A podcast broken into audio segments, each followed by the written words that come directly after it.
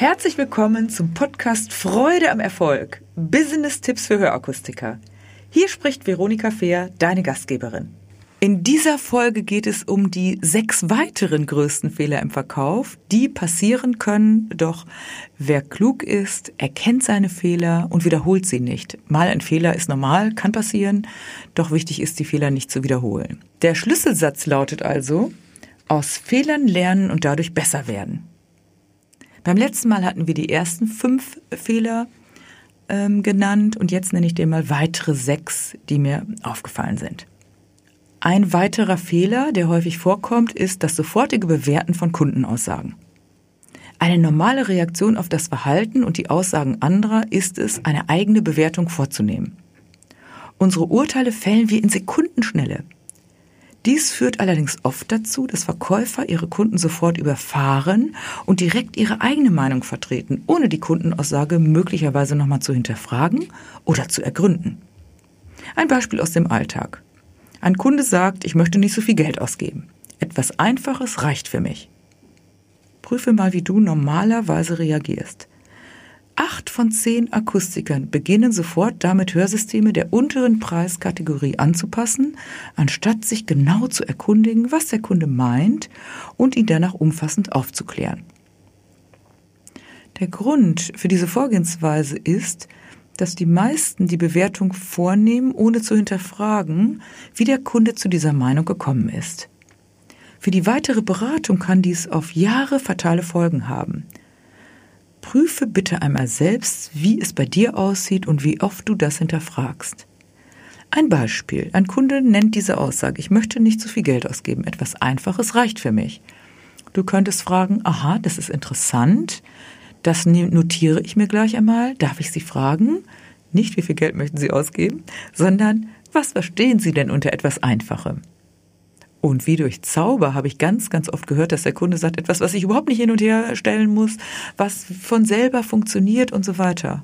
Und da bist du nicht bei einem einfachen Kassenhörsystem oder kleine Zuzahlung, sondern möglicherweise bei einem ganz anderen, bei einer ganz anderen Preisklasse. Genau das habe ich vor kurzem erlebt mit einem Akustiker, als ich ihn begleitet habe. Es war eine Kollegin und wir haben das dann thematisiert und auf einmal haben alle gesagt, Mensch, die Frage kommt ganz oft und wir haben immer dann auch was Einfaches und wir stellen jetzt plötzlich fest, das ist meistens genau das Gegenteil gemeint. Also ich lade dich ein, das genau mal zu hinterfragen. Das Allerwichtigste bei Kundenaussagen ist es zu klären, was der Kunde genau meint und erst dann eine Antwort zu geben oder eine Vorgehensweise zu machen. Ein weiterer Fehler, der Fehler Nummer sieben, bei einem Nein aufzuhören. Ein Nein ist meistens eine versteckte offene Frage. Doch viele Akustiker verpassen hier Chancen, weil sie sofort gegenargumentieren oder etwa aufgeben. Entweder weil man keinesfalls aufdringlich sein möchte oder weil vielleicht die Leidenschaft oder der Impuls fehlt, den Abschluss machen zu wollen. Wer hier lernt, mit Wertschätzung und Engagement das Gespräch weiterzuführen und vor allen Dingen ruhig bleibt, der wird große Resonanz und persönlichen Erfolg erleben. Prüfe einmal selbst, wie es dir und deinem Team gelingt, mit einem Nein umzugehen und wie viel Ehrgeiz und wie viel Leidenschaft entsteht, wenn der Kunde Nein sagt. Ein Nein ist oft ein Jetzt noch nicht. Ich habe noch nicht alles verstanden. Nein, ich möchte das noch nicht. Nein, ich brauche nur was günstiges. Nein, ich weiß noch nicht, ob ich überhaupt ein Hörsystem will. Er ist irgendwie aus irgendeinem Grund gekommen. Wenn du hier lernst, besser zu sein und das Nein überhaupt nicht als Nein, sondern als ein, eine Unsicherheit, als eine Frage aufzunehmen, wirst du wirklich viel, viel besser. Hier nochmal ein Beispiel aus einem Verkaufsgespräch im Akustikfachgeschäft. Bei der Frage nach Telefonerfolg sagt der Kunde, das ist mir nicht so wichtig, ich telefoniere nicht so oft. Nachdem der Akustiker die wunderbare Möglichkeit der Ankopplung mit Bluetooth und binauralem Telefonieren demonstriert und geübt hat, war der Kunde begeistert und strahlte mit den Worten, wie cool ist das denn? Das möchte ich jetzt doch sofort ausprobieren. Siehst du, es war zuerst ein Nein, ist mir nicht so wichtig, doch wenn er dann plötzlich erlebt, wie toll das gehen kann, ist es plötzlich doch wichtig. Fazit. Hätte der Akustiker beim Nein aufgehört, würde dieser Kunde nie erfahren haben, wie leicht und entspannt Telefonieren mit Hörsystemen geht. Vorausgesetzt ist allerdings, dass der Verkäufer eben nicht beim Nein aufhört. Achter Fehler. Preisfragen als Ablehnung betrachten. Wer selbst nicht bereit wäre, für das eigene Produkt die Investition zu tätigen oder das Produkt oder die Dienstleistung selbst zu kaufen, der kann definitiv nicht verkaufen. Beim Preis, bei der Preisfrage oder bei dem Einwand würde dieser Mensch gleich umkippen. Viele Verkäufer werden bei Preisfragen nervös. Dann beginnt der Teufelskreis aus Falschen und Verteidigen. Vielleicht hast du das auch schon mal erlebt. Wer in dieser Thematik klar ist, der sieht diese Frage als Wertschätzung der eigenen Leistung und freut sich auf die Beantwortung. Hier gibt es vieles zu lernen.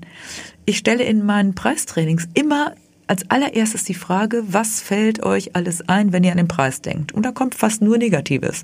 Der Kunde falsch, dies und das. Ich sage dann ganz oft, keiner hat gesagt, toll, jetzt darf ich auch für meine Leistung bewertet und bezahlt werden. Das ist oft nicht im Fokus. Also da gibt es viel zu lernen.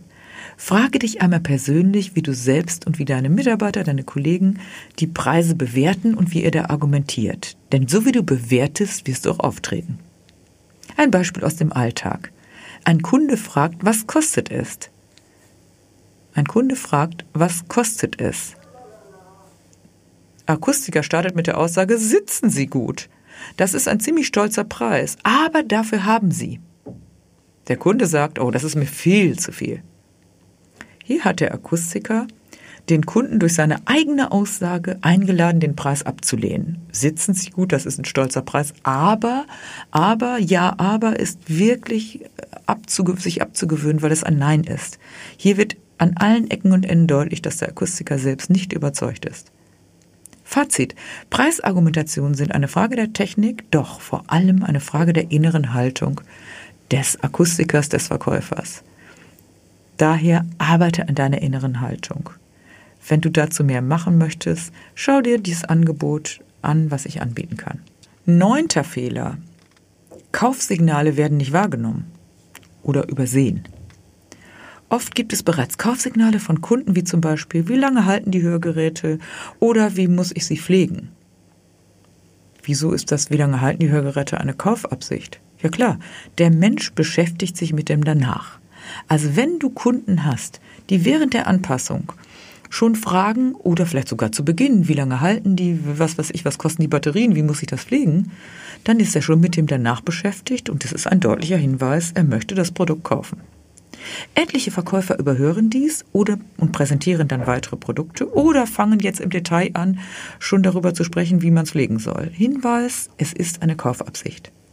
Dies führt dann oft zur Verwirrung des Kunden da mehr Auswahl auch mehr Infos bedeutet und Menschen lieben lieber Klarheit statt Verwirrung.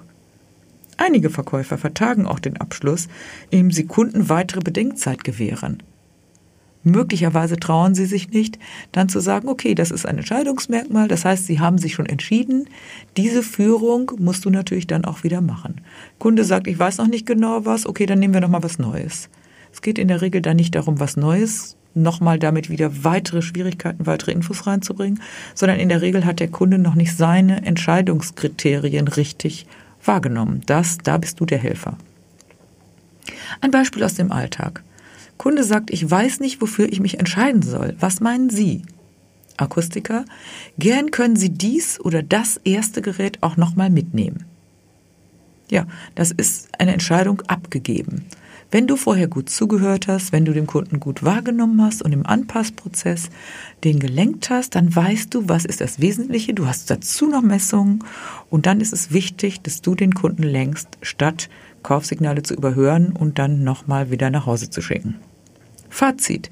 Die Frage des Kunden ist der Wunsch nach einer Entscheidungshilfe und die Bitte um Führung. Der zeitnahe Abschluss ist Teil des Verkaufsprozesses und sollte auch von dir als Hörakustiker herbeigeführt werden. Ich bin der festen Überzeugung, dass kaum ein Kunde gerne mehr als ein Vierteljahr, das ist schon sehr lang, zu dir kommen möchte. Und ich sage immer spaßeshalber, es gibt natürlich schönere Aufenthaltsräume als zum Beispiel hier auch ein Studio, in dem ich stehe und auch eine Anpass, ein Anpassraum bei dir, so nett ihr das immer macht. Also ich meine, die Menschen Manche, die Älteren, haben Beschwerden, überhaupt hinzukommen, brauchen vielleicht einen Fahrer und, und, und. Und andere haben andere Beschäftigung. Die wollen andere Dinge tun, außer 10, 20 Mal zum Akustiker zu kommen. Also sei auch da ganz klar in der Zeitorientierung. Zehnter Fehler. den Kunden nicht klar führen. Das ist gerade schon in einigen Dingen deutlich geworden. Ein elementarer Fehler im Grundverständnis der Aufgabe, also der Rolle, die ich als Akustiker einnehme. Du wirst ja auch nicht den Kunden fragen, möchten Sie jetzt zunächst den Hörtest machen oder erstmal dies oder erstmal das, sondern auch ein Arzt wird sagen, gehen Sie dahin, dahin, machen das und niemand hinterfragt das. Also auch hier gilt, bitte kläre mit dem Kunden, was zu tun ist. Viele Akustiker sagen, wir sind Berater und Handwerker, wir sind auf keinen Fall Verkäufer. Das mangelnde Bewusstsein, dass Beratung Hilfe zur Selbsthilfe bedeutet, führt dazu, dass Akustiker ihre Kunden manchmal alleine lassen. Man hat einfach Sorge, aufdringlich zu wirken. Beispiel eines Kunden, mit dem ich lange gearbeitet habe. Er sagt, der größte Fehler im Verkaufsgespräch besteht darin, den Kunden nur zu beraten. Das Ende einer jeden Beratung sollte heißen, ich empfehle Ihnen das Hörsystem XY, weil es in Ihrer persönlichen Lebenssituation am besten zu Ihnen passt. Dann verkaufe ich automatisch. Also Fazit, klare Empfehlungen auszusprechen, will gelernt sein und ist eine Frage des inneren Selbstverständnisses und der Haltung.